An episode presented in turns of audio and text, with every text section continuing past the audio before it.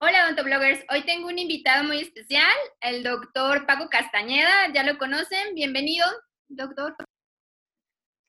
Hola, Pau, ¿cómo estás? Mucho gusto por la invitación y esperemos que salga una plática amena y aprendan mucho en este día. Sí, hoy vamos a hablar de endodoncia, la plática. No, tú eres cirujano dentista, pero haces mucha endodoncia. Claro, sí, es lo que más me dedico ahorita. Hago más o menos como un 90% endodoncia. Es lo que más me, llama la atención. Y eres muy conocido por tu fotografía clínica.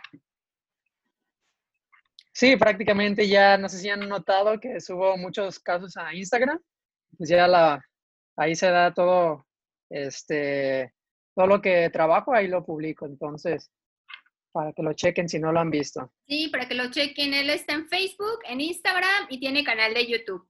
Esto es como Paco Castañeda en Facebook, en Instagram Paco-fit con doble T y YouTube Paco Castañeda, para que vean tus casos clínicos que están muy padres. Y haces como mil endodoncias por día. Sí, pues gracias a Dios hay mucho trabajo.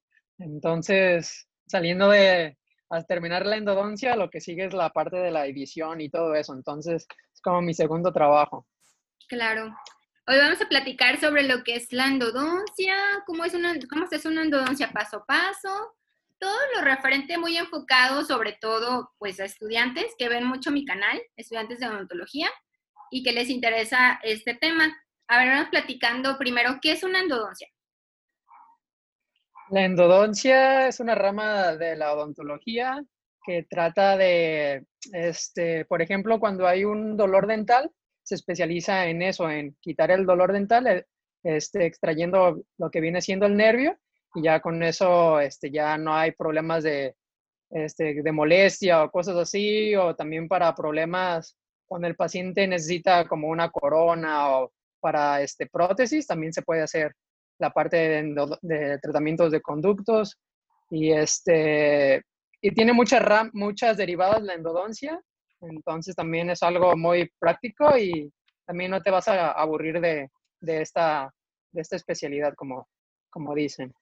Sí, la remoción pues sería total del tejido pulpar de un órgano dentario, que normalmente es por dolor, ya que es al momento de, ese tejido, al momento de tener tantas terminaciones nerviosas, a los pacientes les puede llegar, si se llega a exponer o, o, cualquier, alguna caries que llegue, le puede llegar a molestar al paciente.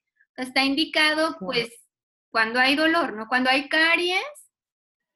Cuando, hay, caries, cuando, cuando hay fractura, este, cuando hay procesos infecciosos también, también para la parte de prostodoncia, de prótesis, cuando se necesita, se necesita, hacer una preparación para corona, para puente, también está indicado para eso. Indicación protésica. Claro. La mayoría de los casos es por dolor, ¿no?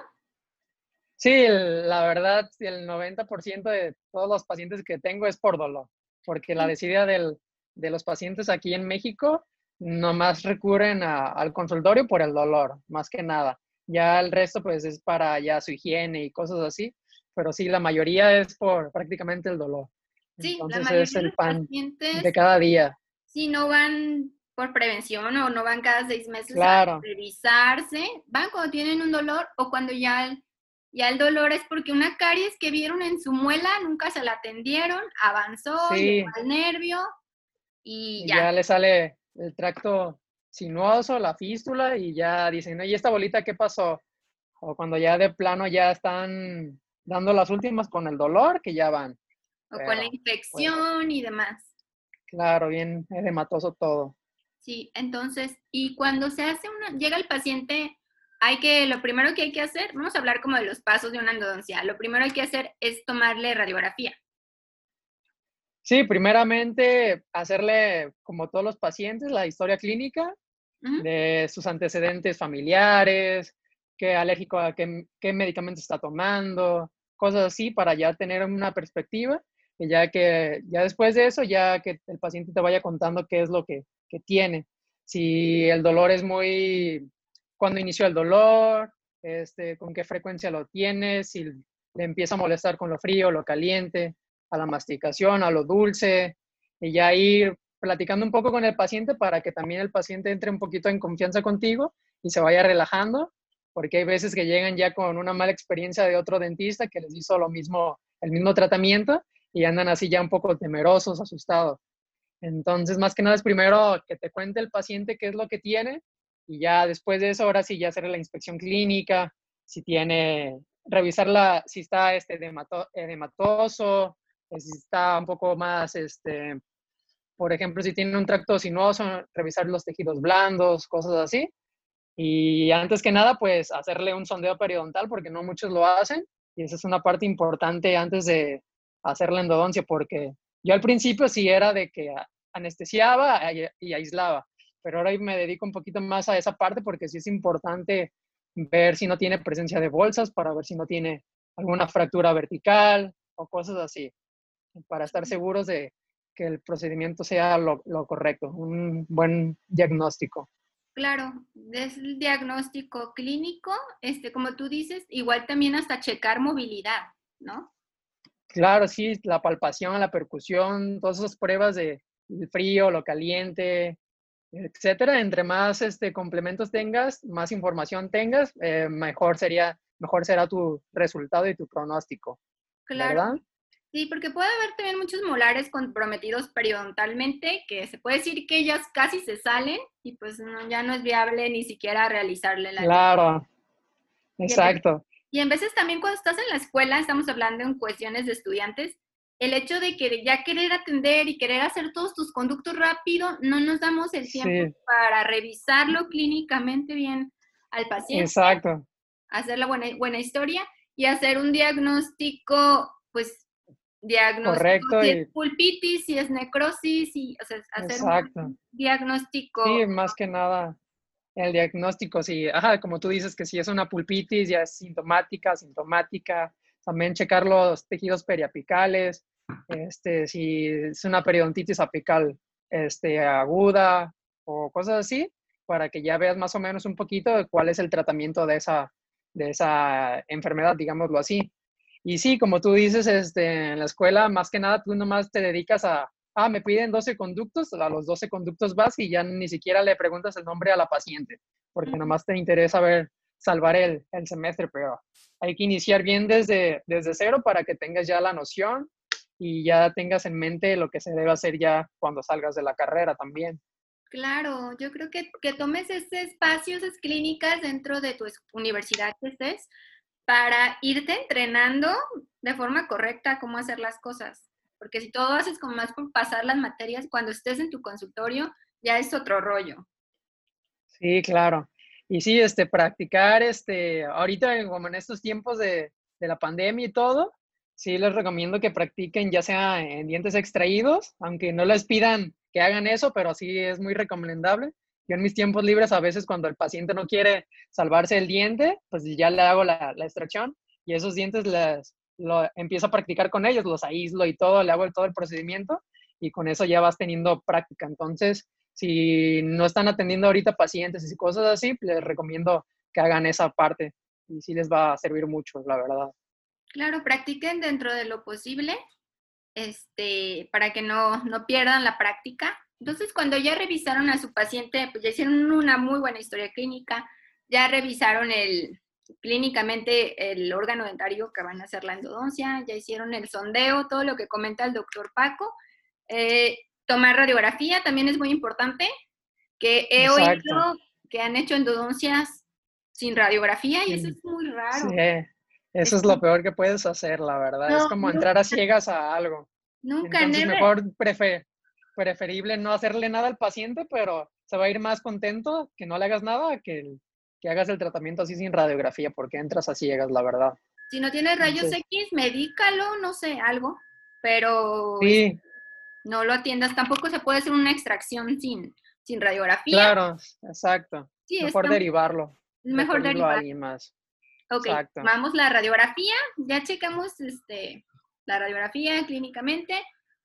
¿Qué es lo siguiente, siguiente paso? Anestesiar ya, checa, ya tomamos la radiografía, ya le, decimos al paciente de que sí necesita el tratamiento y ahora sí, este, anestesia. Ya depende del diente que sea, es la, la técnica, ¿verdad?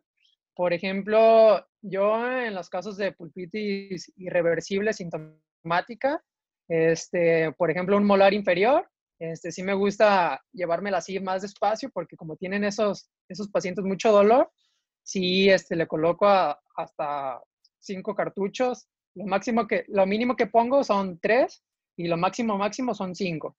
Pero siempre hay que jugar un poco con cambiando los anestésicos. Utilizo yo este, articaína y mepivacaína para que se ha demostrado que, que si los combinas tienes mayor efecto. Entonces también ya una vez que hayas hecho tu técnica troncular o regional, este, darle tiempo al paciente, esperarse unos 5 o 10 minutos, que el anestésico haga su efecto y ya ir revisándolo para ver si ya está anestesiado, si no, esperarnos un poquito más.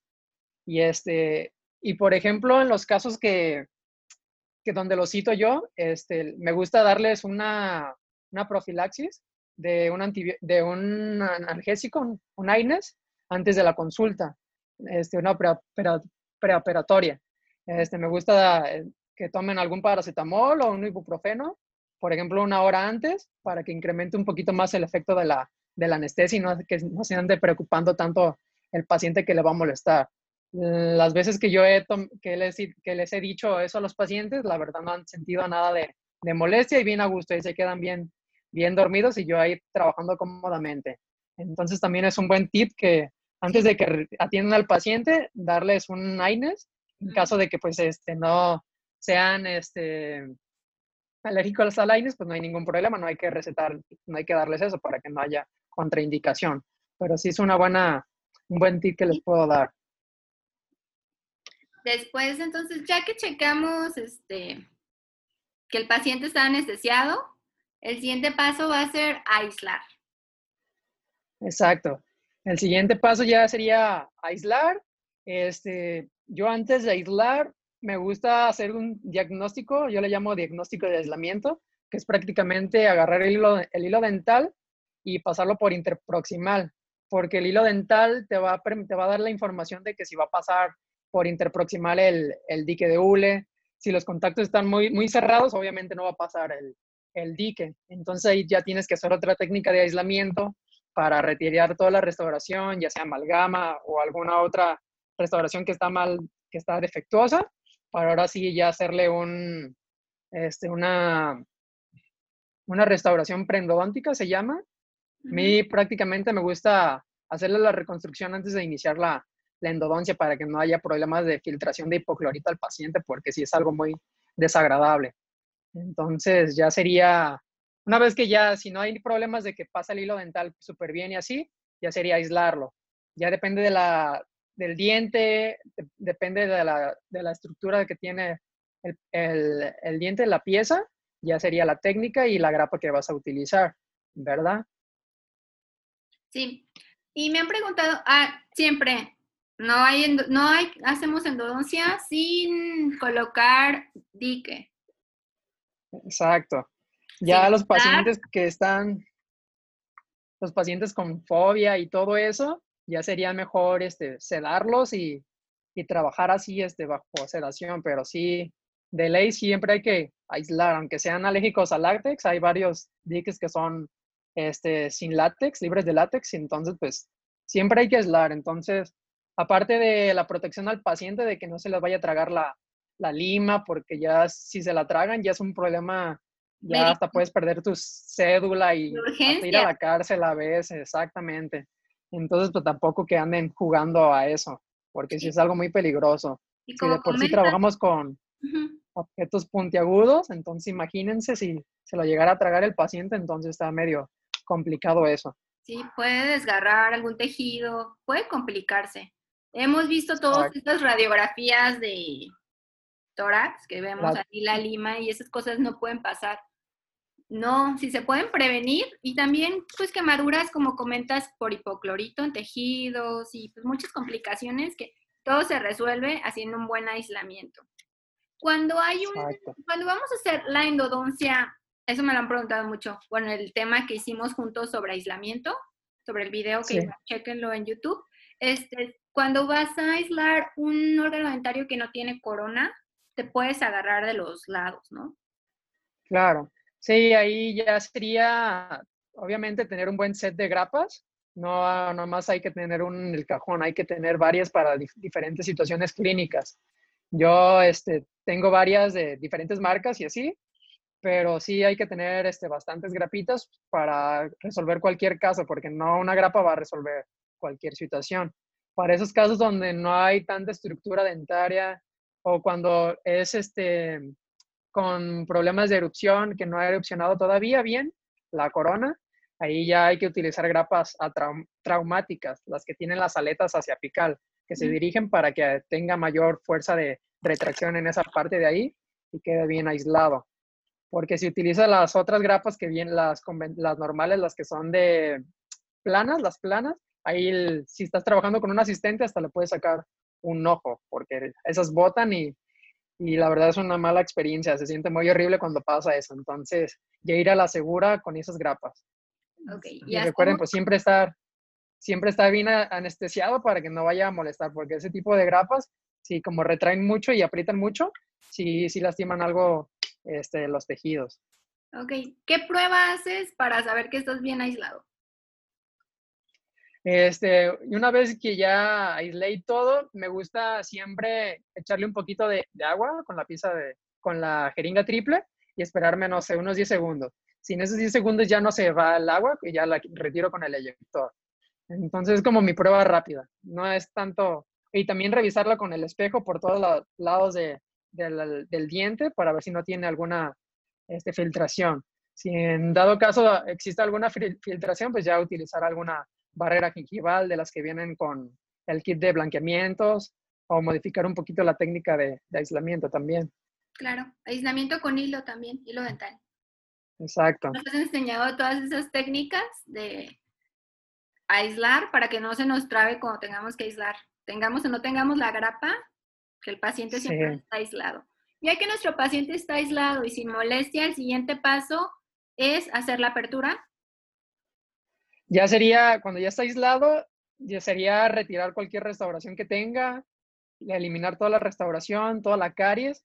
Yo antes, este, nomás hacía, como tú, como tú dijiste, la, la, apertura. No me fijaba tanto en quitar todo el resto de amalgama, toda la caries. Entonces, ya es como un enfoque ahora sí bien eliminar toda restauración, todo tejido carioso, para ver también si se puede salvar o no.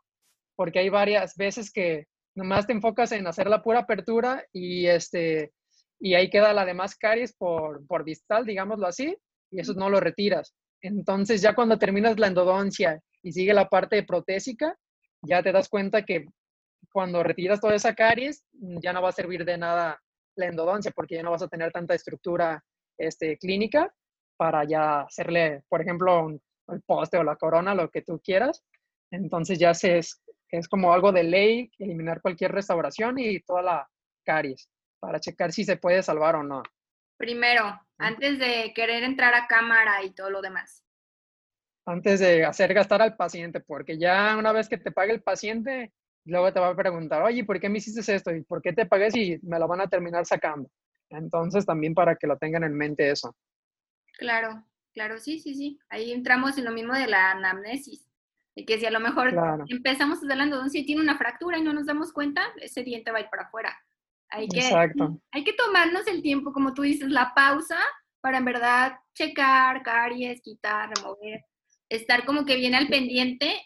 Y entonces ya que removimos toda la caries, ya que evaluamos lo que nos queda de, de diente, la estructura. La, estructura dentaria y el siguiente paso entonces sí es la apertura. Ya sería, ya sería la apertura, este, hay que hacerlo lo más conservador posible, obviamente no hay que hacer los famosos accesos ninjas que para ahorita como en los de pregrado, en los alumnos de pregrado, pues obviamente se les va a complicar un poco más eso. Ni tampoco hay que hacer los accesos que sean de cazuela, y eliminar toda la dentina sana, hay que hacerlo este, conservadoramente, ir despacio, la, la endodoncia es, es algo tranquilo, hay que llevárnoslo despacio, sin estresarnos tanto, porque ya una vez que te estresas ya no estás pensando bien lo que estás haciendo. Entonces, regularmente cuando yo hago los accesos, lo hago con una fresa bola de diamante o de carburo, depende si es esmalte o dentina.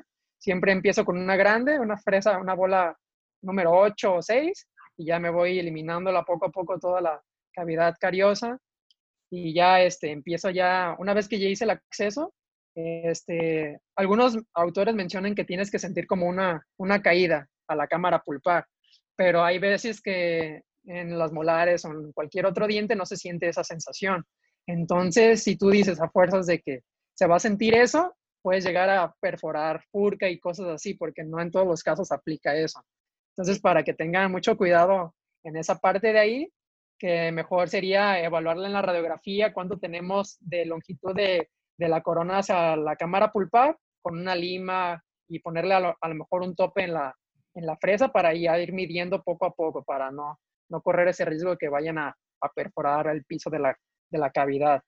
Sí, es un buen tip lo que comentas de la radiografía. Este, y si no le salió bien la radiografía, si le salió elongada o rara, tomen otra. Sí. Pero sí es bueno tener como que la radiografía inicial, que sea como que la base.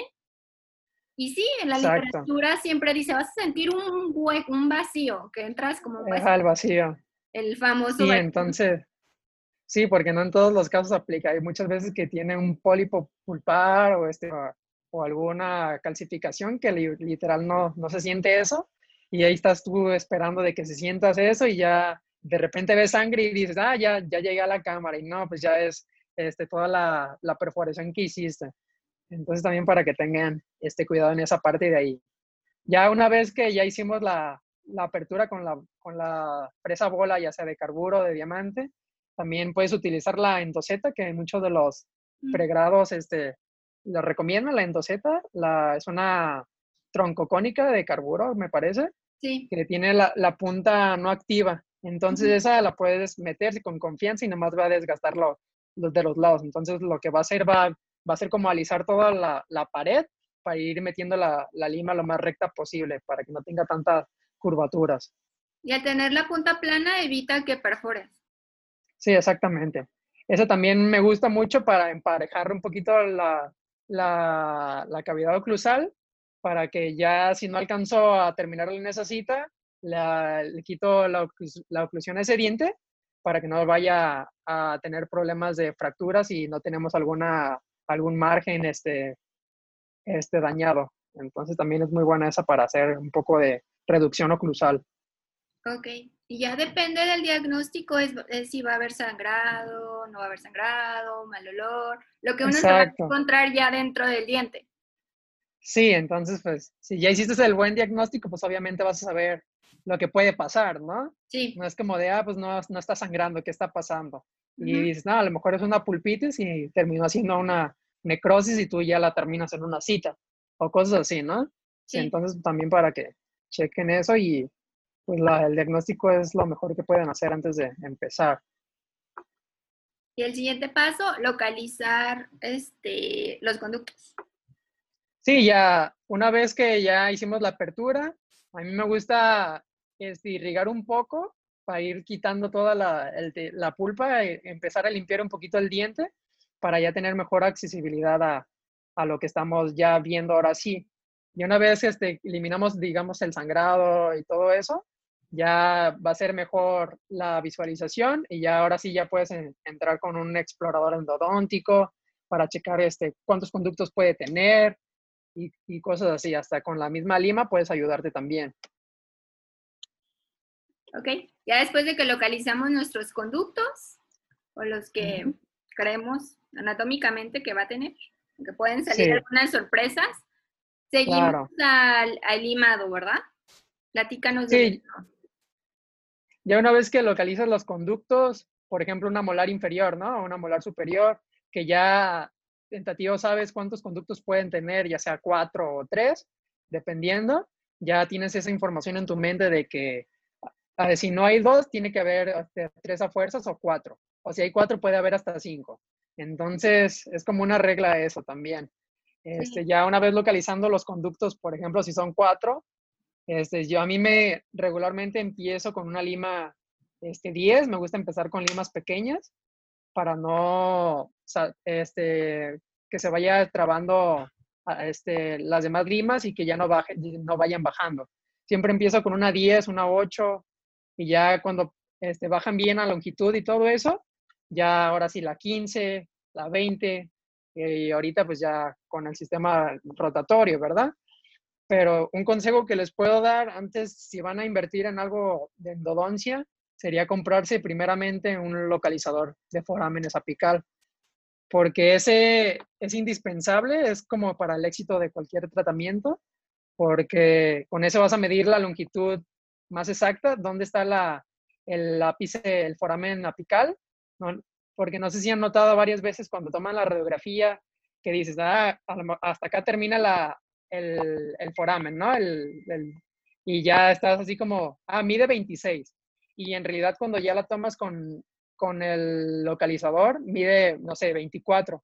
Y ya cuando lo llegas a obturar, aparentemente se ve corto, pero en realidad es donde ahí estaba el foramen. Y muchos de los dentistas, cuando, por ejemplo, ya le mandas al paciente de regreso, dicen, ah, me lo dejaste es muy corto pero obviamente el, paciente, el, dentista no sabe de que ahí termina, ahí es el verdadero foramen y no necesariamente es en el, en el foramen radiográfico. En el, entonces también sería una buena opción, si les gusta mucho esto, que vayan invirtiendo en un buen localizador, porque eso sí les va a facilitar todo.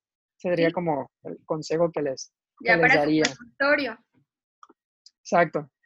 O también para la clínica se les, se les haría la endodoncia más rápido, porque de aquí que estás tomando las radiografías, de que no están bajando, ahí ya con el localizador, este, estaba viendo un estudio que es como de efectividad de un 96 a 97%. Y también el localizador es muy bueno porque también puede detectar este, fracturas, este, perforaciones.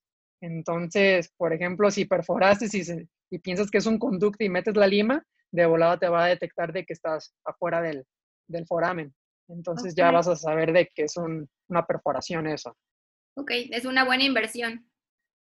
Sí, entonces ya retomando el tema de la instrumentación y todo eso, siempre empiezo yo con una lima 8 o 10, ya permeabilizo bien el conducto a longitud y ya tomo la radiografía, ¿no? Puedes tomar una radiografía este, este, tentativa, digámoslo así, con una lima, medirla sobre la radiografía.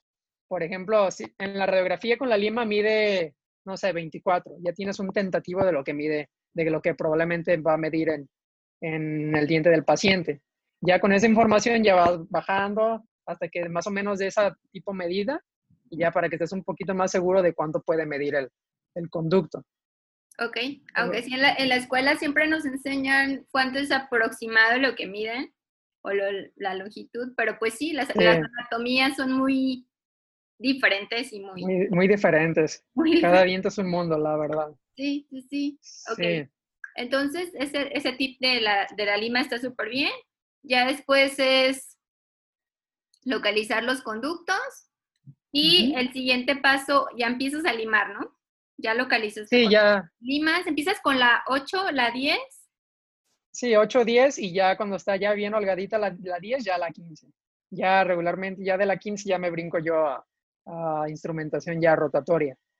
Ok. Si, si empiezas con la que ya está holgada la 15 y así, pues ya puedes hacer prácticamente tu instrumentación manual, ya sea la step back, la crown down, la mixed invertida o la técnica que más se les facilite en el, en el pregrado y ya con las Gates Gliden. Regularmente ahorita ya están muy en desuso las Gates Gliden porque desgastan mucho tejido a nivel, a nivel cervical.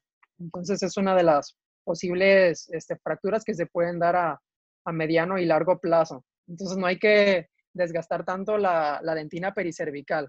Hay que hacerlo lo, lo, más conservadores posible en esa parte porque es donde más impacto tiene este, de, posibles fracturas y lo dejamos muy, muy grande la, apertura del conducto.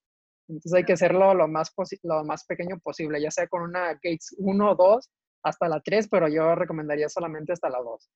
Ok, sí, en las universidades es una instrumentación, tú lo haces ya rotatorio, pero en realidad en las universidades es manual. Sí, exacto. Sí, pues prácticamente siempre tienes que iniciar desde cero, sabiendo todas las bases y cómo funciona, porque ya sabiendo todas las bases ya es más fácil aplicarlo ya con diferentes, ah, este, con la diferente tecnología que te facilita la vida, la verdad. Sí, y ahorita hay tantos avances tecnológicos que hay que agarrar a la tecnología como nuestro aliado y nuestro amigo que nos puede facilitar el trabajo. Ya hay, pues en endodoncia hay también muchísima tecnología. Sí, ya, la verdad solamente porque sí, la, sí necesitas invertirle un poquito y también decirle al paciente que tiene que, que gastar un poco más para que quede ahora sí lo que viene siendo al 100, para que quede todo súper bien. Sí, claro, a fin de cuentas, ya cuando eres dentista y te dedicas a eso, toda la inversión que haces en aparatos, en cosas que te van a ayudar a facilitar tu endodoncia, va a repercutir en el precio de la endodoncia a lo mejor del paciente, pero el paciente va con la confianza de que le va a quedar perfecto.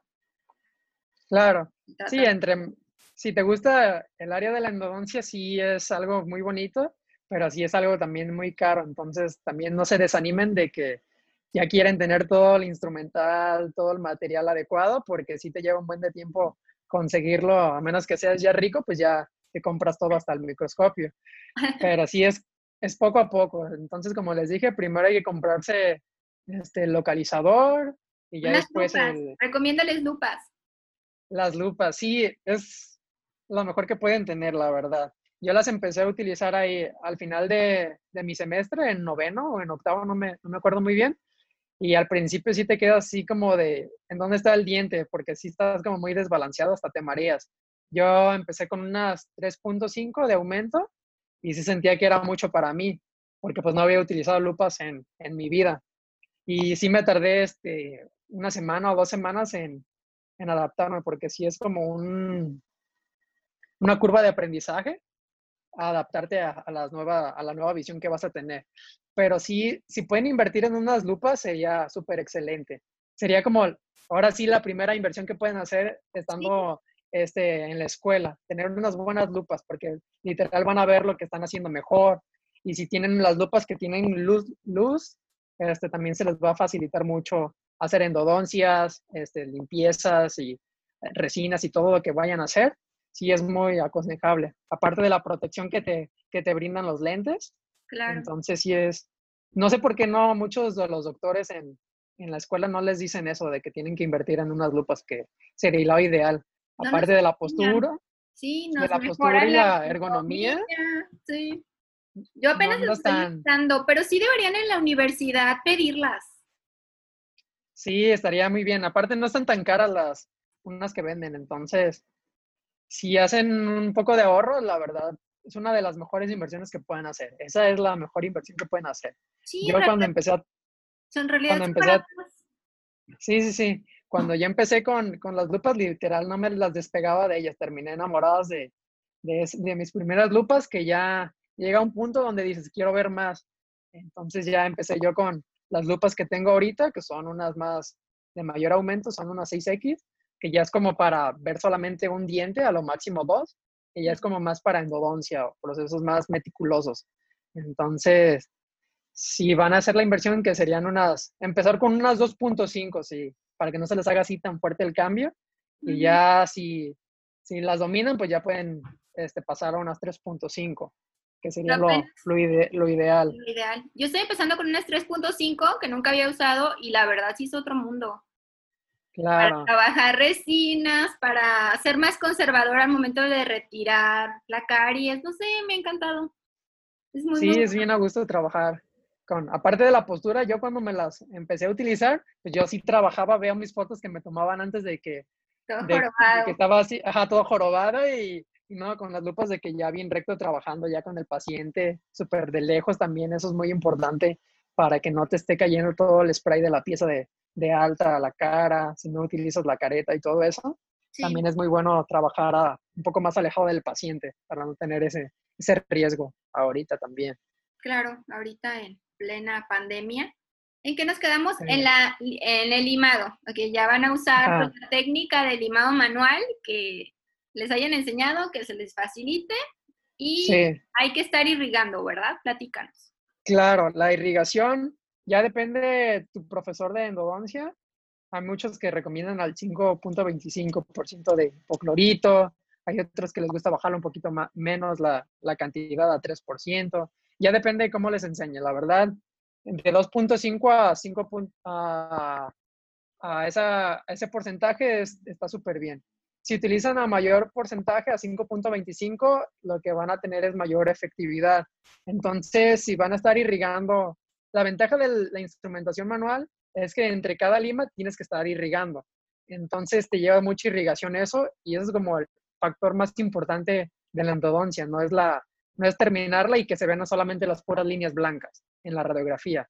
Lo importante es que quede bien, este, bien irrigado, bien, bien, este, bien, bien limpio todo eso, que con la, yo diría que es el paso más importante, la irrigación, para que quede todo súper limpio y no tenga problemas de posibles infecciones a, a largo de corto plazo. Al momento de que estamos limando, estamos removiendo parte de la dentina. De la dentina, se puede decir de la dentina caria, bueno, infectada, ¿no? Sí, estás removiendo toda la dentina, este, porque hay veces que el tejido se queda pegado en ellas. Entonces, lo que van a hacer las limas, en sí las limas lo que van a hacer es retirar la, el nervio, la pulpa, y crear el espacio para la irrigación, para que se meta la aguja lo más apical posible y que quede lo mayor irrigado posible, que es lo que en realidad es como el principio de la instrumentación, crear el espacio para, para tener una mayor eficiencia en la, en la irrigación.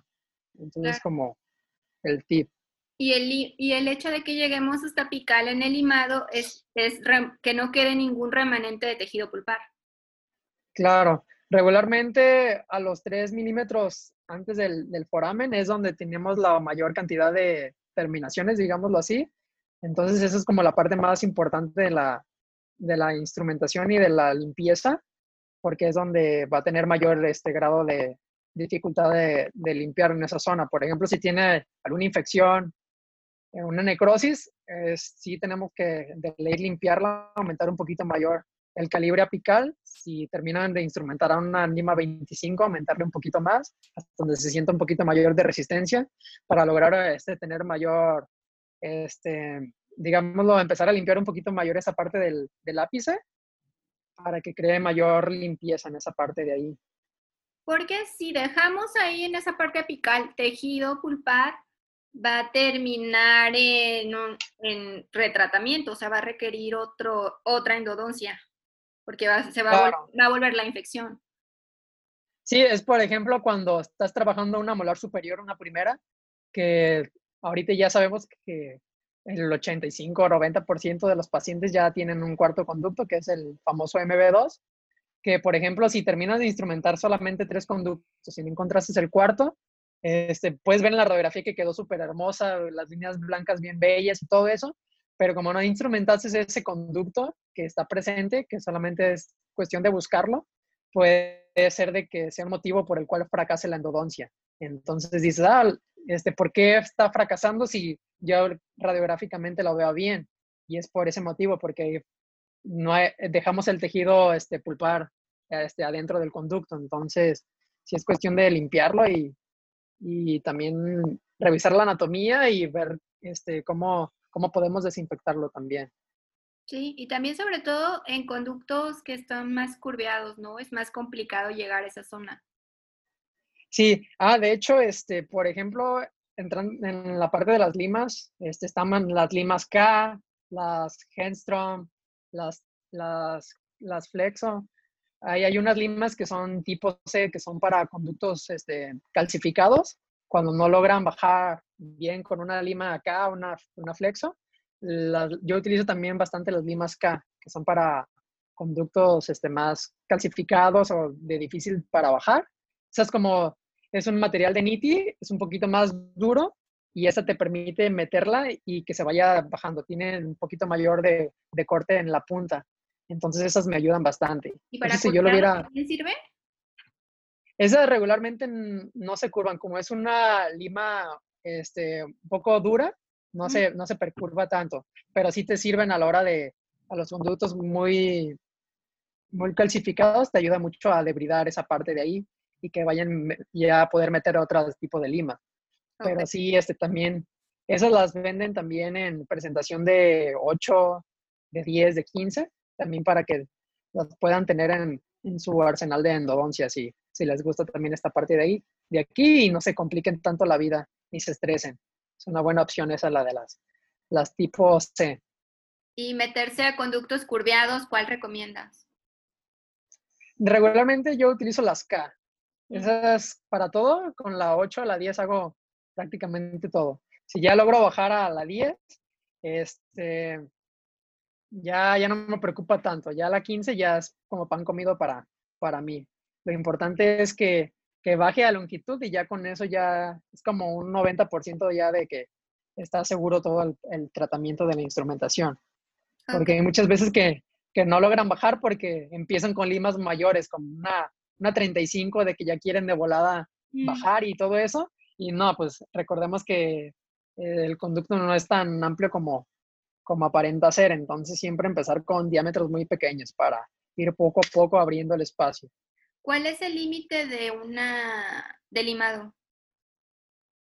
Mm, yo estaba viendo este, en un post, este, por ejemplo, me tocó a mí un paciente, un adolescente, me parece como de 17, 18 años, que me llegó con un central con un ápice inmaduro, todavía no cerraba bien.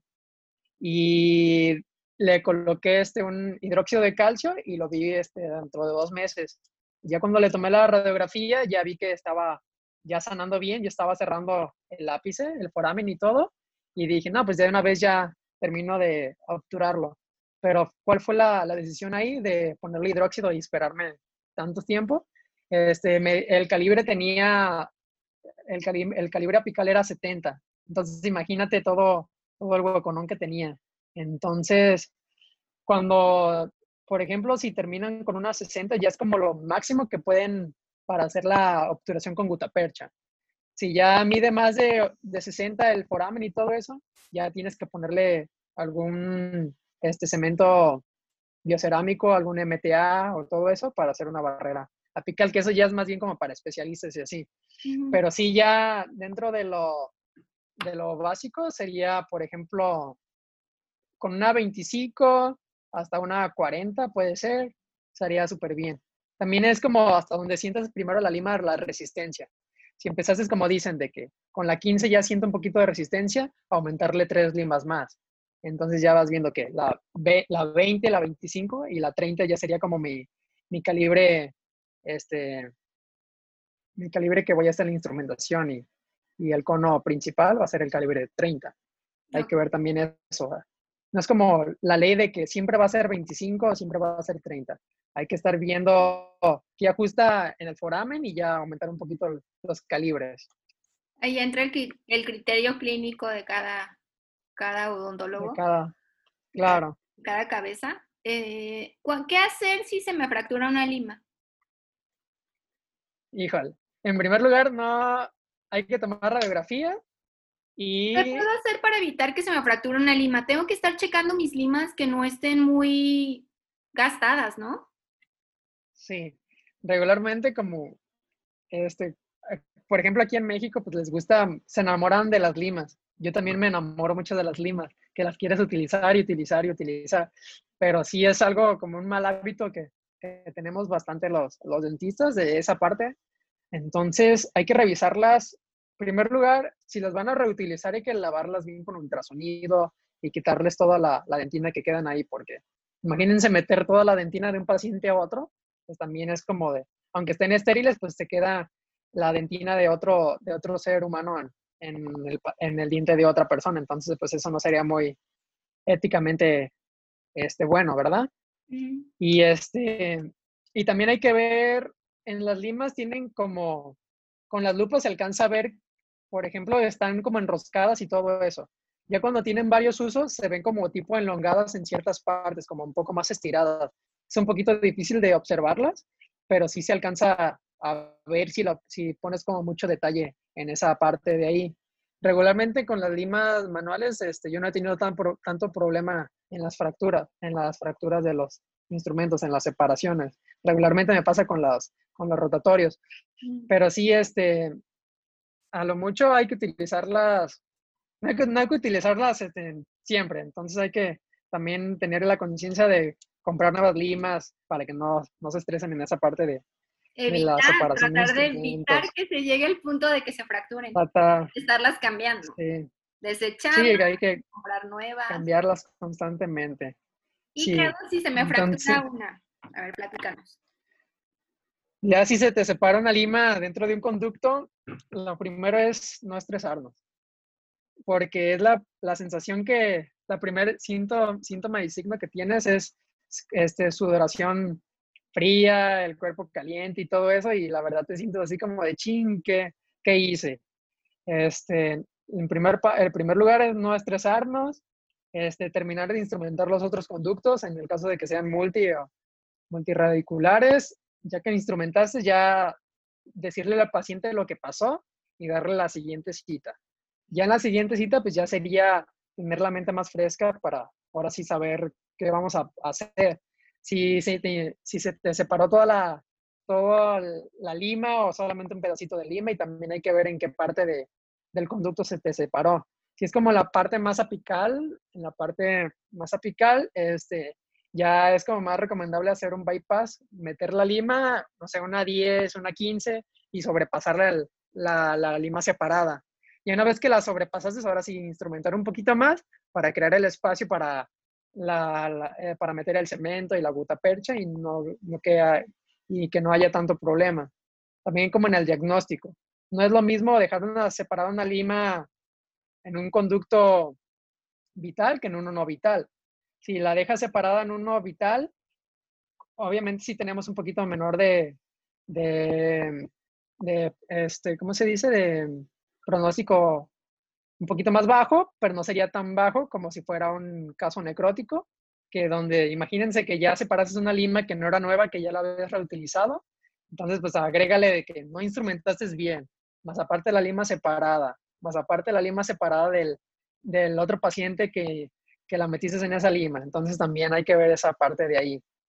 Ya una vez que, por ejemplo, la, la logras sacar, que sería ya con mucha irrigación, con activación ultrasónica o con varios este, instrumental que lo puedes conseguir, que es, ahorita pues sí están bastante caros esas, esos instrumentales, pero si eres de pregado, lo más, lo, lo que yo les aconsejo es sobrepasar la lima, con una lima 8, una lima 10, una 15, y así la logras sobrepasar a longitud, y ahora sí ya despreocúpate de que quede la lima ahí este, en el conducto. Tú ya terminas de irrigar perfectamente y ya la obturación normal.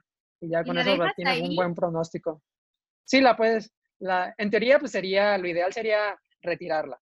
Sí. Pero en casos donde se queda en una curvatura súper, súper, este, digamos así, súper curviada, obviamente, es más compleja sacarla, retirarla. Entonces sería como sobrepasarla.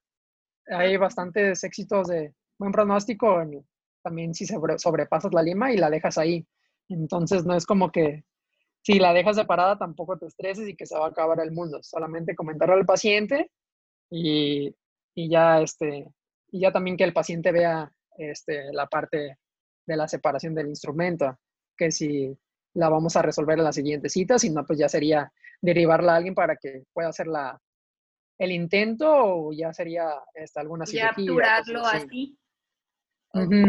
Sí, pero... Y, y, y llevar el control del caso también. Decirle, no, pues te voy a ver este en cada cierto tiempo, porque para ver qué tan, qué tan buen pronóstico puedes darle ya a ese diente. estar monitoreándolo radiográficamente. Exactamente. Y siempre informárselos al paciente. Yo creo que nunca, jamás se lo debes de ocultar. Sí, porque imagínate que llegue con otro dentista y le tome radiografía y vea eso y el, y el, y el, y el otro dentista te ubique, es como, pues también te crea este, mala fama. Y hay muchos dentistas que son como muy envidiosos, eh, que te empiezan a desprestigiar en vez de que se queden entre colegas, también es como algo también malo en esa parte de. No, y creo que sí, nunca le debes de ocultar nada al paciente, que esté informado de cómo quedó su tratamiento, este, Claro, de lo que le y pasa. siempre va en el consentimiento informado lo que pasó y lo que vamos a hacer. Que quede Sí. siempre ahí la firma del paciente para que Sí, tengas tu para protección evitar legal. problemas legales. Exacto, porque Sí. ahorita las demandas están en, están en la piel de... Sí, y muchas De las cosas que yo he visto problemas es por la falta de comunicación entre dentista y paciente. Por eso les comentamos mucho de que pues se lo digan al paciente, porque esa falta de información, ese hueco, hace, crea la desconfianza y problemitas más adelante. Yo una vez vi, a ver, aquí, aquí entre nos platicando, este, cómo sacaron una lima fracturada, este, con, que así, por ejemplo, el pedacito de la lima le pusieron pegamento. Top. Ajá, top, así con la loca, y lo intentó. Y salió. Esa técnica, ¿qué, qué onda? Sí, haz, de cuenta que a mí me sucedió algo así con una señora ya de, la tercera edad. Era este, un, lateral, un lateral inferior, súper fácil de hacer. Yo bien confiado, este, hice la apertura lo más, lo más conservadora posible y ese fue mi error. Que la hice tan, tan chiquita que no me fijé a la hora de instrumentar ya con rotatorio ya, ya había terminado de instrumentar bien, pero le quise dar un poquito otra pasada para este, que se active un poquito más el hipoclorito y todo eso. Y fue ahí cuando se me separó la, la lima. afortunadamente se separó literal toda la lima, era como 23 milímetros de la lima. Pero le, le, tuve que dar otra cita para, para que no se cansara tanto, porque como ya era un poco más este, de la tercera edad y todo eso, ya le di la, la segunda cita y ahí me puse a, indagar cómo poder sacarla, porque sí era un poquito más compleja de sacar.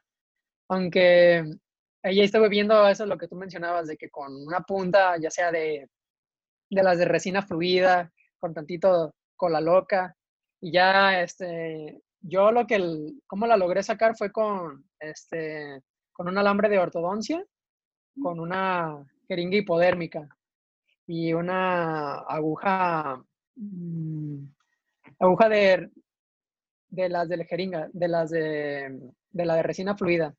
Haz de cuenta que haces como un tipo de nudito que al momento de, de, succionarla y de, ¿cómo se llama? Succionar y la otra es de aspirarla, más bien.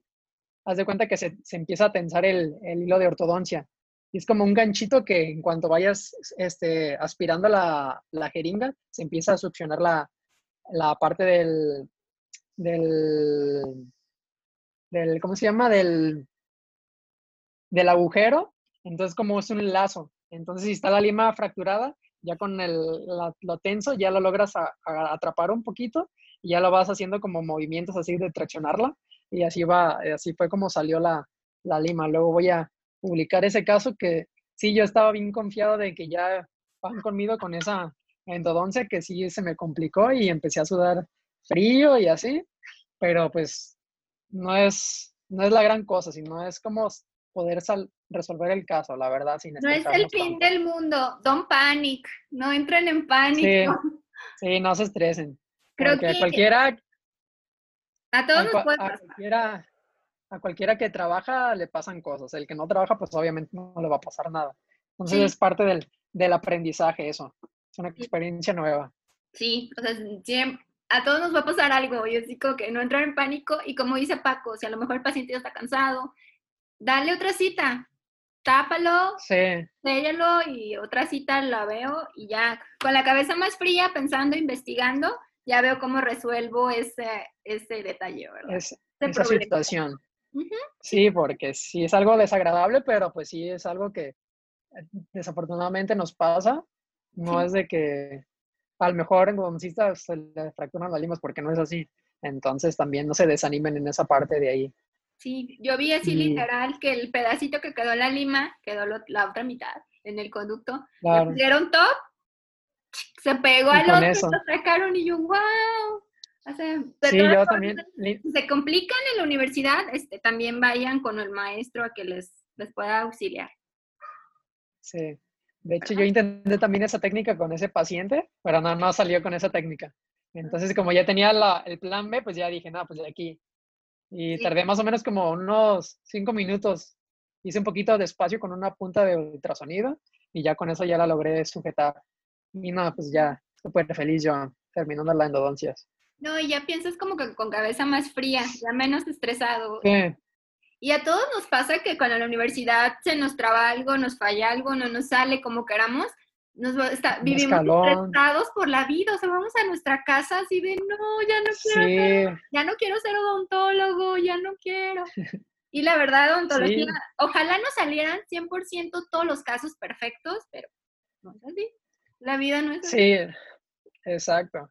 Yo este, a veces les digo a mis amigos que quiero que me pase todo lo que me tenga que pasar, pero que sea en la escuela, para que ya en el consultorio no me pase eso, porque ya ahí está tu, tu doctor a un lado, pero ya en el consultorio, pues ya no va a estar nadie. Entonces, literal, si les pasa algo, algo así, un suceso desagradable, pues no lo tomen tan a pecho, sino aprendan de ello para que ya no lo cometan ya cuando ejerzan todo eso.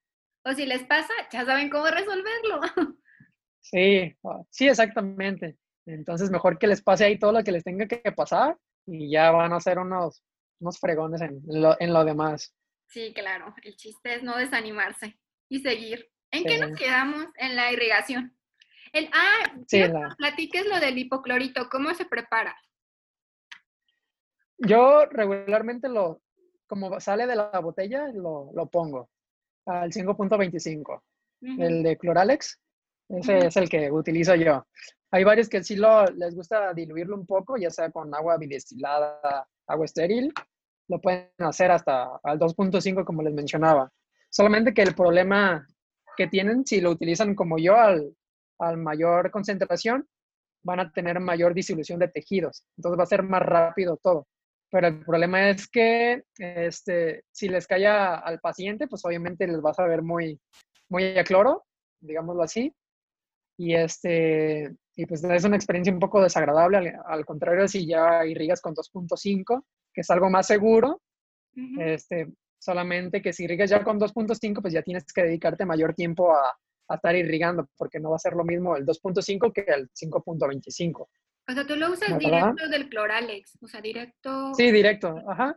Pero sí deben estar súper bien aislados porque sí puede quemar tejidos. Sí. que quede súper bien aislado. Y otra cosa, hay que utilizar este, agujas que sean de salida lateral, que no sean las convencionales, y este, que tengan punta de seguridad y ponerles un topecito en las limas para saber este, si las llevas bien a longitud y así. Eso no lo hacía yo en, la, en la escuela, pero me hubiera encantado que me lo hubieran dicho de que de ponerles un tope y, y que baje la, la lima, la, la aguja hasta a, la, de la, a la aguja de la jeringa? Sí, ponerle una, un topecito de una lima a la, a la jeringa. Mm. Y este, irrigarla más o menos a, a menos de dos, dos, milímetros este, lejos del ápice para que no haya problemas de destrucción de, del hipoclorito. Todos los un poquito más seguro. están dando que los anoten.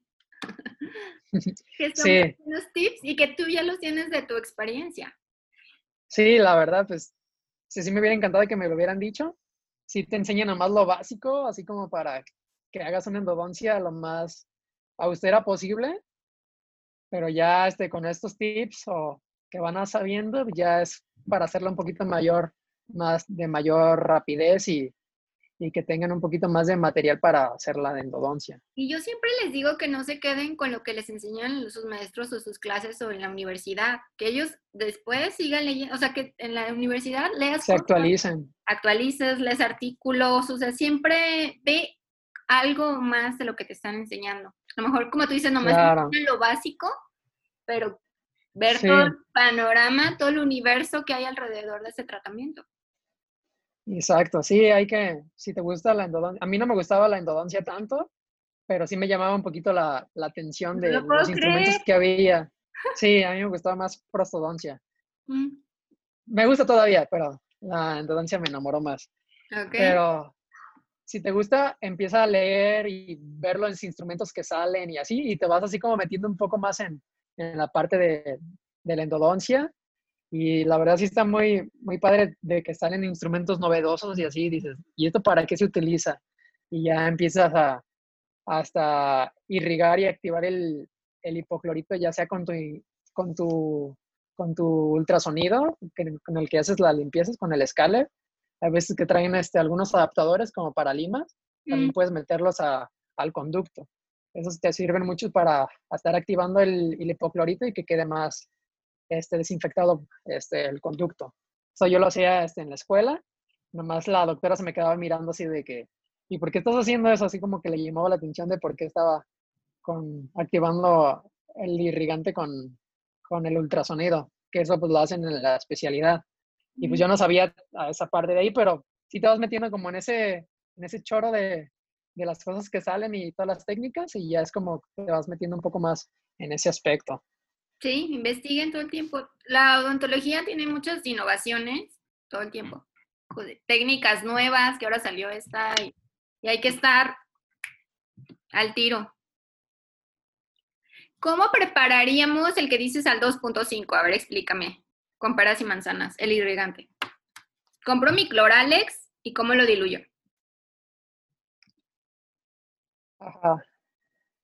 Mm, yo no lo he hecho hasta el 2.5, pero por ejemplo, este, es como una regla, ¿no? A ver, ¿sí me escuchas ahí más o menos? Sí. Está perdiendo la señal. Sí. Por ejemplo, si ya sabes que el, el bote está al 5.25 y lo diluyes a la mitad, va a ser al, a que al, 2, al 3 o al 2.5. Entonces ya es como una, una regla de que si lo diluyes a la mitad sería al 2.5. Si le pones un poquito menos de, de agua destilada, ya sería como al 3%. No es, obviamente no va a ser exacto, a menos de que ya tengas tu probeta y todo eso, pero la mayoría no lo, no lo hacen así de tan, tan exactos. Es como un tentativo. agua bidestilada. Ajá, agua destilada o solución salina y todo eso. Después de la irrigación, del limado y demás, ¿qué, qué paso sigue? Ya sería este, hacer la conometría para ver si la lima ya bajó bien al, al calibre que te dejaste. Si no bajó, pues otra vez a volver a instrumentar un poquito más hasta que baje bien. Ya si está bien la, la conometría, ahora sí ya desinfectar la, las puntas de gutapercha, ya sea en alcohol o en hipoclorito, y ya empezar a, a, secar el conducto con puntas de papel estériles, y ya, este, ya decirle a, a tu, al encargado de ahí que ya estás listo para obturar y todo eso, que te autoricen y todo eso. Y, este, y ahora sí ya meter la, la, el cono principal, ya sea un 30, como el último instrumento, el maestro que utilizaste, a la gutapercha que vas a utilizar. Si es 30 en lima, pues obviamente va a ser 30 en gutapercha. Ya metes del cono principal y ya vas, obviamente con el cemento, y ya vas metiendo ya las accesorias y compactándolas lateralmente, porque es la técnica que más te, que la que te enseñan al principio, la compactación lateral, que es muy buena también. Y ya ir metiendo, empaquetando todas las gutaperchas, lo que la mayor posible, y ya antes de cortar el penacho, como le dicen, tomar una radiografía para ver. con el que empujas, es que yo hace años que no hago una endodoncia, ¿verdad? Pero que, que nos enseñaban como que era para meterlo y estar compactando las gutaperchas. El, ¿Condensador lateral? ¿Condensador? Um, el, sí, el espaciador, el de, el de 11 me parece. Hay unos que son como también en limas, versión como en limas. No sé ah. si tenías ese o, o el otro. No, un pico. El espaciador. Sí, el, el A25 me parece, o el A30. Que es el que hace ah, sí, espaciador. Que pongas más gutapercha. Sí, estarle haciéndole así esos movimientos. Condensación lateral, que es la que normalmente te enseñan. Sí, la básica. Ajá. Ya que van, ya ajustaste todos los conos y todo eso, ahora sí a tomar la, la radiografía para ver si ya está un buen sellado este, del conducto. ¿Qué cemento no, pues hay que meterle un poquito más. ¿Qué cemento es?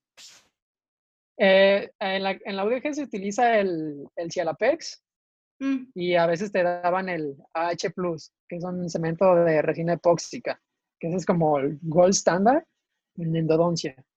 Entonces, pues cualquiera te, te funciona, ¿verdad? Lo importante es la desinfección del, del conducto, ya la obturación es lo, lo de menos. Pero debe estar obturado. No pueden dar un conducto sí, sí, sí. desobturado. Sí, obviamente. La obturación, ¿qué finalidad? La obturación, ¿qué finalidad tiene? ¿Qué, qué, objetivo? Crear, crear el sellado este, del conducto para, por ejemplo, obviamente se van a quedar algunas bacterias, pero van a quedar ya este, este, atascadas ya en el, en, el, en el cemento o en la gutapercha para que ya no les impida este, activarse o proliferar o cosas así también para cuando van a poner algún poste, también para hacer esa parte de ahí. Este, es prácticamente para, para eso, para que ya no proliferen más las bacterias y se queden este, estancadas, digámoslo así. Y para rellenar ese espacio, eso sería para que no Sí, haya para, para rellenarlo. filtración. Sí, para que no haya filtración exactamente de las, de las bacterias. Ok. También hay este obturadores líquidos, ¿no? Gutapercha Mm, mm, fluida. Hay diferentes tipos de este, técnicas de obturación. La, ahorita salió una que es, que es con cono único, que literal metes un cono y con el cemento ya lo rellenas y ya feliz de la vida. Es un cemento este, hidráulico, no voy a decir marcas ni nada de eso, pero si, si está algo caro ahorita, es este, Tú dilo. Como está el, el BC Sealer, el Ceracil, pero sí están algo, algo caro para los que apenas van iniciando, entonces pues no se los recomiendo tanto. Rellena. Una de las opciones, Ajá. sí, haz de cuenta que el cemento, ajá, el cemento este, va, lo inyectas como si fuera fluida, resina fluida dentro del conducto, y eso es como gutapercha líquida, digamos así, para que entiendan más o menos, y ya nomás metes un cono principal. La función del cono principal es, por ejemplo, si no funciona la endodoncia, y haces el retratamiento y quitas la gutapercha y creas como el espacio para ya empezar a quitar todo. Porque como esa endurece la- el cemento, endurece demasiado, ya con ese espacio ya es más fácil remover todo, todo el, el cemento que queda ahí. ¿Tú cómo obturas en tu consultorio? Yo utilizo una técnica que se llama onda continua. Este, con las limas rotatorias, por ejemplo, tienen varias conicidades. Las limas que manejamos nosotros, las manuales, en pregrado y todas esas, las, las manuales, este, son conicidad 0.2, son las delgaditas. Ya cuando trabajas con instrumentos ya rotatorios, son del 0.4, 0.06, 0.08, ya son más de conicidad más amplia.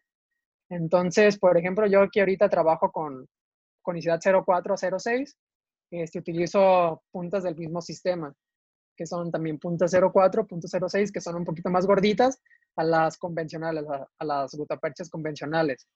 Entonces, como es una técnica, haz de cuenta que es como un cono único, metes el, ya terminaste de instrumentar y todo, ya vas a obturar, este, metes este, el, el cono principal con, con, con el cemento. Ya este, que baje bien y tomas la radiografía de que está todo excelente, ya con un instrumento, este, se llama alfa de endodoncia, que ese es como para recortar la gutapercha.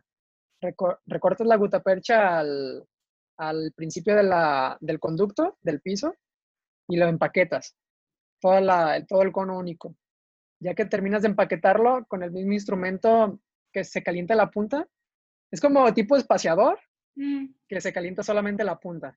Entonces ya cuando tienes el, el la gutapercha en el conducto, con ese mismo, este, digamos así, atacador que se calienta en la punta, lo metes hasta recortar la, la gutapercha y que nomás quede la, la gutapercha este, accesoria, unos 3 o 4 milímetros. No sé si me doy a entender más o menos Estás eso. nada más sellando. Ese es como un taponcito. Sí, nomás queda la pura gutapercha. Este, quedan como 3 o 4 milímetros de gutapercha en el ápice. Ah, ok, ok, ok. Ajá. Lo demás, como está caliente, lo retiras. Ok. Ya nomás cuando tienes los 3 o 4 milímetros de, de gutapercha, lo empaquetas bien. Queda como un y este, hay otro. Sí, nomás queda así, literal, un taponcito. Ujú. Y este. Y hay otro instrumento que es el beta de endodoncia, que es como una pistolita, o también hay de otras formas, que esa es una pistolita que se reblandece la, la gutapercha, que sale ya reblandecida y lo metes al conducto. Entonces Ujú. lo que va a hacer es rellenarla ya. Está este, como si fuera fluida. Ok. Entonces ya la vas este, rellenando poco a poco y la vas este, empaquetando de nuevo. Y otra vez haces el mismo paso de meter más gutapercha y la vas empaquetando hasta ya rellenar todo el conducto. ¿Cómo se llama Y esa esa es la, la técnica de onda continua. onda continua? Es algo un poquito difícil de explicar así, es más fácil como en algún video Ujú. para que la- si la pueden lo chequen también eso. Sí, chequenlo. Sí. Todos los conceptos que no hayan entendido, que quieran ver más gráficamente, pues ahí está. Sí. Ahí está internet. Sí, y otra técnica que pueden hacer en el pregrado, aparte de la condensación lateral, es una técnica, este, se llama híbrida de Tagger, que compras un una tipo de lima que se conecta al, al micromotor. Este, ¿Cómo se llama? Se llama Condensor, la, como si fuera la limita que se conecta al, al micromotor y ya cuando terminas de meter todas las puntas de accesorias y toda la condensación lateral, antes de cortar el penacho, metes esa, esa, esa lima, ese instrumento rotatorio, adentro del conducto y lo que va a hacer va a empezar a girar. Entonces, como va a empezar a girar, hace calor en, dentro de todas las puntas de, de gutapercha, lo que va a hacer es que se va a reblandecer y eso va a tener un mayor sellado del conducto. Ah, pone en la, de, en la de baja. Sí, en la de baja, en la normal. No necesitas comprar ya el, el, motor ni nada de eso. Cuesta ah, unos 50 pesos más o menos la pura, el puro instrumentito. Y es algo muy a gusto y para tener un mayor desellado en esa parte de ahí. Es una técnica termoplastificada. Súper bien. Está padre, sí. Guta Condensor se llama. Guta Condensor, para que lo, Guta Condensor, para que lo compren. Ajá. Sí, es la misma que la lateral, nomás le agregas ese paso y se va a empezar a, a reblandecer toda la, la guta percha. sí, y al momento de calentarse se va a sellar, como tú dices, perfectamente. Sí, exacto. Ok. Ya después, ¿qué paso sigue? Ya cuando terminas de... Ajá. ¿Cuántas? Depende del caso, son las citas que le vamos a dar al paciente, ¿verdad? Bueno, en la universidad son muchas, pero... Sí, exacto, pues. pero normalmente cuando es necrosis son dos citas, tres citas. Sí, cuando es necrosis a mí me gusta medicarlos con hidróxido, darles una semana o dos semanas, depende también el horario que pueden el, el paciente y así. Pero, por ejemplo, si es un caso así muy difícil, muy trabajoso, con necrosis y el paciente es de fuera y le urge, pues obviamente se lo voy a hacer en una cita. Aunque pues no es lo más recomendable, pero tener mayor énfasis en la irrigación. Porque también hay, este, también hay cierto grado de, de éxito al hacerla también en una cita. Entonces, sí, también... sabes que el paciente no va a regresar. Sí, exacto. Que es un paciente tedioso o cosas así, también puedes hacer eso. Pero mencionaba un dos citas, dos, tres. Mencionaba un doctor que la endodoncia es una cirugía. Entonces imagínense de que los endodoncistas que hacen en dos citas, pues imagínate que te abran, no sé, una operación de, del estómago y dices, no, pues traes infección, te voy a poner algo y, y, te cierro y te veo en la siguiente semana. Pues imagínate, pues obviamente los doctores pues quieren resolverlo en el mismo día. Entonces ponía como ese ejemplo, que mm. también es válido hacerlo en una, en una cita. Pero pues hay muchos doctores que también se pegan en su filosofía de dos o más citas con hidróxido o medicarlos para que baje la carga bacteriana y cosas así. Y cuando estás en la escuela y pues apenas estás, todavía no somos muy hábiles, pues sí, solo hacemos en varias citas todas. sí, en varias, para que también no te canses ni te estreses. Sí, y las pulpectomías, pues sí, es una cita, ¿no? Las sí, en una cita o dos citas. Sí, yo lo máximo que me he tardado en la escuela fueron como cuatro citas, entonces también no se desesperen en eso, porque no, no es de ley de que en una cita vas a hacerlas, la verdad. Aunque sea una anterior, sí te puedes llevar hasta dos o tres citas. Sí. También depende de, del operador. Pero y lo hagas bien. Yo creo que a fin de cuentas, mientras el paciente se vaya y esté bien hecho el procedimiento, no importa que te tardes sí, no importa. tres citas en una anterior, no importa que, los demás compañeros, sí, y los demás compañeros la terminen en una, pues con que tú hagas las cosas bien, quédate súper bien servido. La conciencia, la conciencia tranquila. Claro. Ok. Y después de que colocamos la gutapercha, ah, te quería preguntar, este otra vez. Ajá. Cuando es en pregrado, que son varias citas y que tienes que estar tapando, ¿qué, se coloca para estar tapando que el paciente se vaya y ya como ese cemento temporal. Para que el paciente vaya y luego regresa otra cita y lo podemos quitar. A nosotros nos enseñaron poniendo algodón. Ahorita ya no es recomendable de... Algodón y Ajá. Pero ahorita ya se ha visto que, que el algodón conserva muchos microbios y microorganismos. Entonces lo que utilizamos hoy en día es teflón estéril. Entonces, si pueden llevarse su teflón de ferretería y meterlos en una bolsa de esterilizar para que lo hagan bolitas y lo pongan en lugar de, de algodón. Ese es el más recomendable. ¿Teflón de, de, papelería? Sí, ajá. Y lo metes a esterilizar y no hay ningún problema. Y ya lo pones este, en la cavidad del, del, diente. Por ejemplo, no hay que, hay que hacer las bolitas este, chiquitas. Por ejemplo, hacer como una basecita solamente de puro teflón y ya lo demás de, de Cavit. Ah, Que sea, no dejar así la, la bolota de teflón y poquito Cavit, porque eso se va a terminar cayéndose. Entonces, que sea un poquito menos de, de teflón y mayor de Cavit. Ah, ok. Entonces, para que cree, para que tenga un poquito mayor de... Teflón y Cavit. Ajá, teflón y Cavit, pero que sea estéril. Ok, mételas si no, pues obviamente... y esterilícenlo. Si tengan ahí. Sí, exacto. Qué buen tip. Sí, como que he oído que el algodón no, no, ya no es recomendable. Sí, la, aparte de que guarda olores y todo eso, no es muy... Y aparte para quitarlo es como, no sé si lo han quitado ya en la, siguiente, la siguiente cita, si está empezando a sangrar el, el, el diente y todo eso, crea un olor súper desagradable. Entonces con el teflón te evitas tantos problemas como esos. Aparte es más fácil retirarlo, porque cuando estás haciendo la apertura del cavit y llegas al algodón te asustas porque suena súper horrible esa con el algodón. Sí. Y con el teflón no pasa nada de eso. Ah, súper buen tip, doctor Paco. Ya que terminamos, entonces ya obturamos, ya radiografía final, todo está bien. ¿Qué es el siguiente paso? Decirle al paciente que se lo tiene que restaurar. Sí, este, antes, ya después de obturarlo hay que limpiar bien el, el diente, todo el piso, eliminar todo el exceso de gutapercha de cemento, que quede la, la cámara pulpar limpia.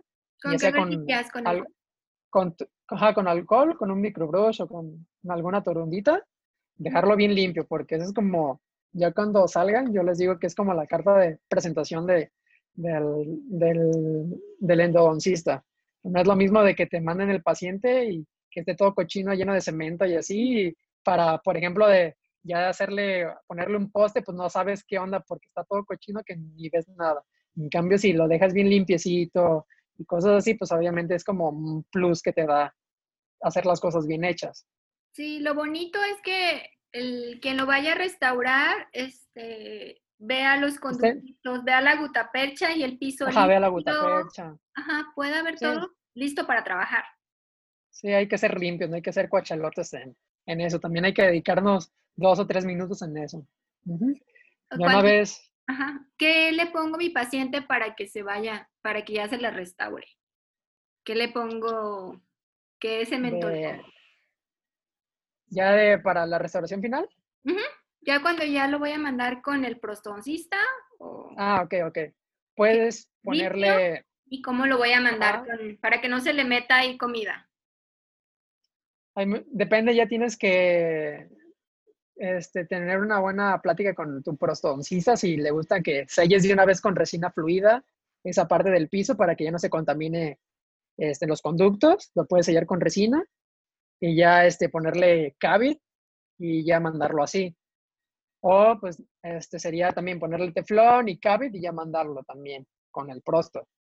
También ya es dependiendo cómo trabaje el prostodoncista, lo que te va a decir si lo quiere este, ya sellada la, la cavidad o no. Ya depende también del referidor. Ok.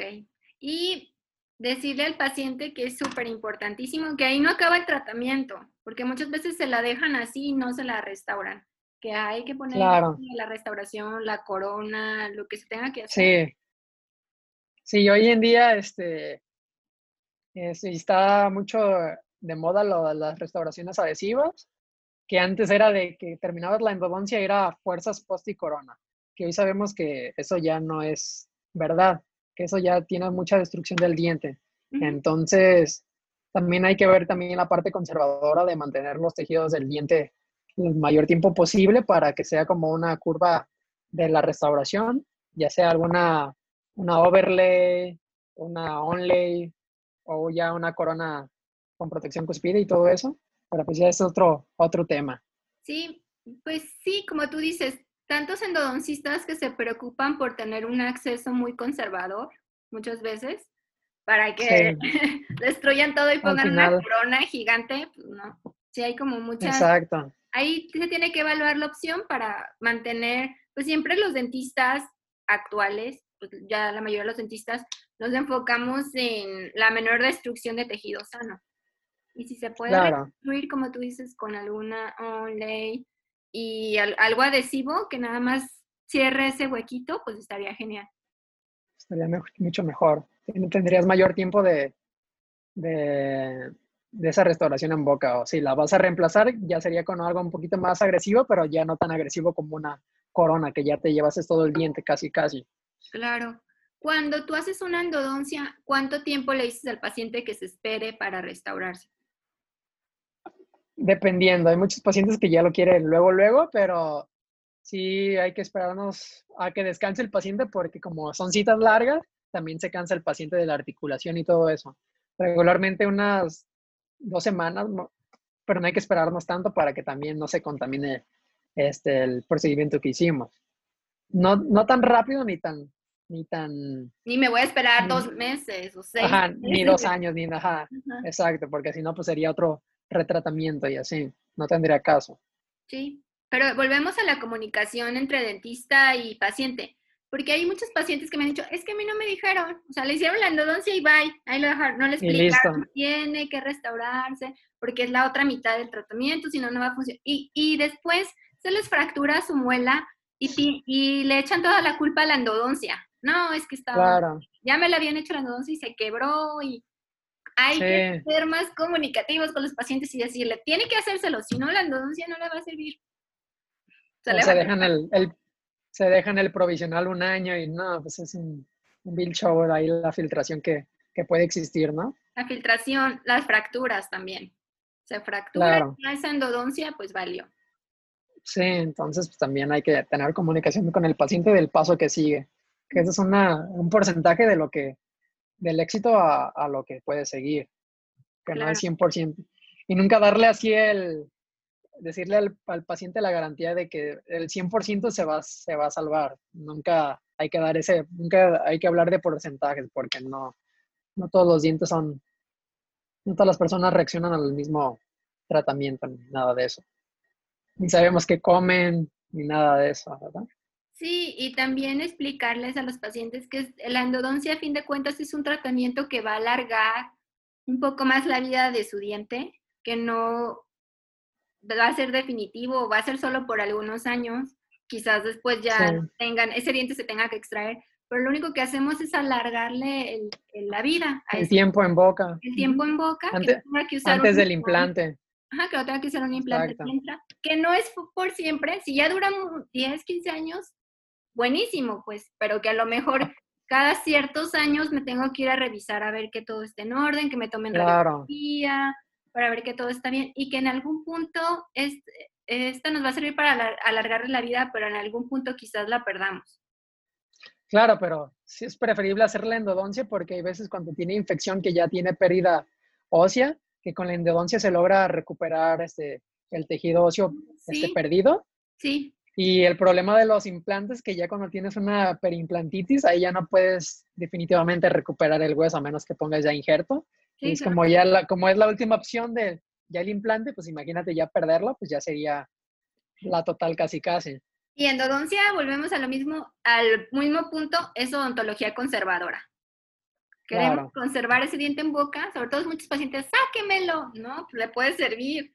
Sea, hay que ver qué formas podemos todavía rescatarlo. Es una forma de rescatar un diente enfermo o un diente que lo podemos... Es como una, como una mutilación de algún dedo y así es parte de, nuestro cuerpo. Entonces, pues a quien le gustaría perder un dedo, pues también a quien le gustaría perder un, diente. Claro. Aunque pues la posibilidad económica de los pacientes a veces influye mucho en que no, pues mejor extráemelo, pero lo ideal sería salvarlos y mantener el mayor tiempo posible el diente en boca. Claro, es una parte de, de, de tu cuerpo, este, totalmente de acuerdo contigo, y que no es lo mismo a que yo tengo mi pierna a que tuviera una pierna... Una prótesis. Ajá, una prótesis, no es lo mismo, no puedo caminar igual y no voy a poder correr igual. No hay que uno tenerlo natural y, este, y pues a fin de cuentas es lo bonito de esta especialidad, ¿verdad? que pueden salvar muchos dientes, quitarles el dolor a los pacientes, alargarle la vida. Eso está bonito. ¿Tú qué opinas?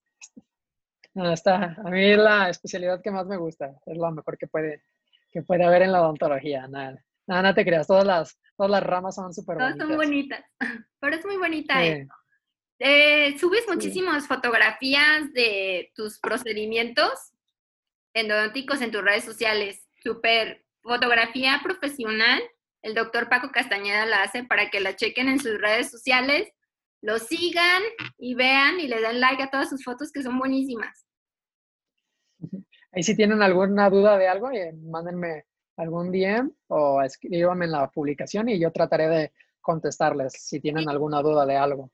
Cualquier duda de endodoncia, todos los que están en, endodoncia, pasaron endodoncia y les hayan quedado alguna duda, él es experto. Déjenos nuestras dudas, contáctelo en su Instagram, paco-fit con doble T, o aquí en el video, si lo están viendo en Facebook, en YouTube. Dejen aquí sus dudas y él va a tratar de estarlas contestando. O vayan a su Facebook, Paco Castañeda, y ahí lo pueden encontrar. Y ahí subes muchísimas fotos de endodoncias. Sí, prácticamente es lo que más subo es de endodoncias y a veces de, resinas y cosas así. Sí, así es que para que lo chequen y van a aprender con todas sus fotos que sube. Pues muchísimas gracias, doctor Paco, por tu tiempo, por explicarnos así con peras y manzanas todo lo que es paso a paso una endodoncia y por darnos muy buenos tips. Sí, no, muchísimas gracias, Pau, por la invitación nuevamente. y este, te cuando me toca verte también. Sí, Esperemos ver, somos de la misma universidad, somos de claro, orgullosamente UDG. Sí, somos de la Universidad de Guadalajara, del CUCS, es que de ahí nos, tuvimos el contacto de que somos de, de, Él ahorita está, ahorita estás haciendo endodoncias en el Grullo, Jalisco. Sí. Pero también sí, si, necesitan endodoncias en Guadalajara también.